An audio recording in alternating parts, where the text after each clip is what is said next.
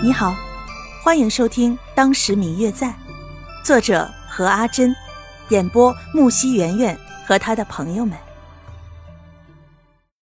第三十五集，那种感觉就像是，就像是面对一个喜欢的人才会有的。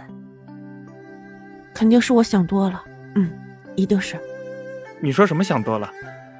这宋公子耳朵的听力也太好了些吧？看见白清九一个人在那儿叽叽咕咕的嘟囔，便凑了过来，想要听清讲了什么。刚好就听见他说的那句话了。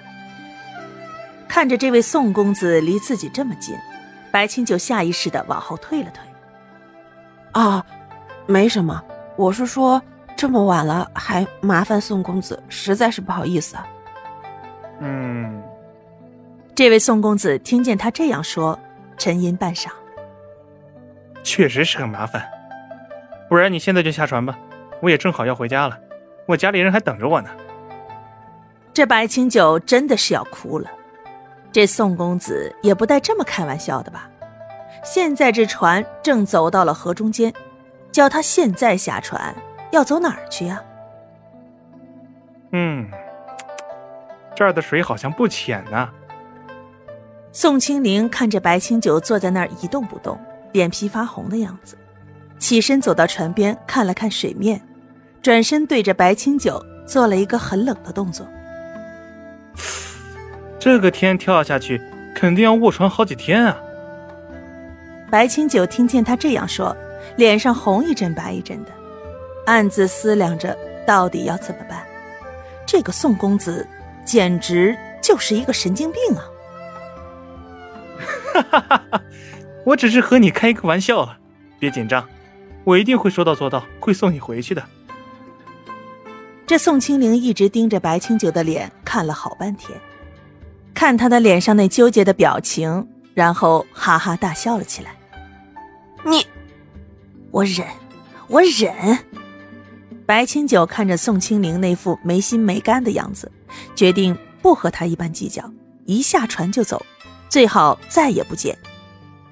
白清九感觉船似乎行了很久才到岸，快下船的时候，船家说只行了半个时辰不到。船刚刚靠岸，白清九对着宋清灵表示感谢，准备回家，却被拦住了。你就这么走了？嗯，宋公子，对于你今天的出手相助，在下万分感激。这样吧。我改日专门登门拜访感激你，可好？你把我想成什么样的人了，白公子？嗯。宋清灵看着白清九，急着想走，又像是别人要他以身相许报答的模样，不禁笑了起来。你忘了，我说过会送你回家的，现在你还没到家呢，走这么急干什么？我又不会卖了你。白清九一脸的黑线。不知道怎么回答好了，看着宋清灵一副清闲自在的样子走在前面，半晌也提不动脚。怎么了？看着白清九半晌没有跟上来，宋清灵转身问道：“你怎么不走？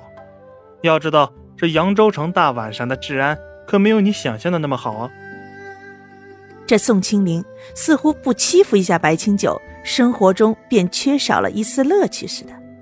从救下他之后，就一直拿他打趣。三个人前后的走着，大街上此时已经没有多少人了，只偶尔在卖吃食的小贩附近有几个人在走动。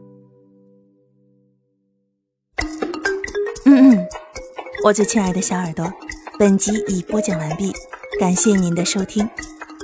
如果你喜欢这本书，欢迎您多多的点赞、评论、订阅和转发哟。当然也可以在评论区留言，我会在评论区与大家交流互动的。喜欢这本书就给它点个赞吧，你的点赞和评论是我们创作最大的动力。感谢您的收听。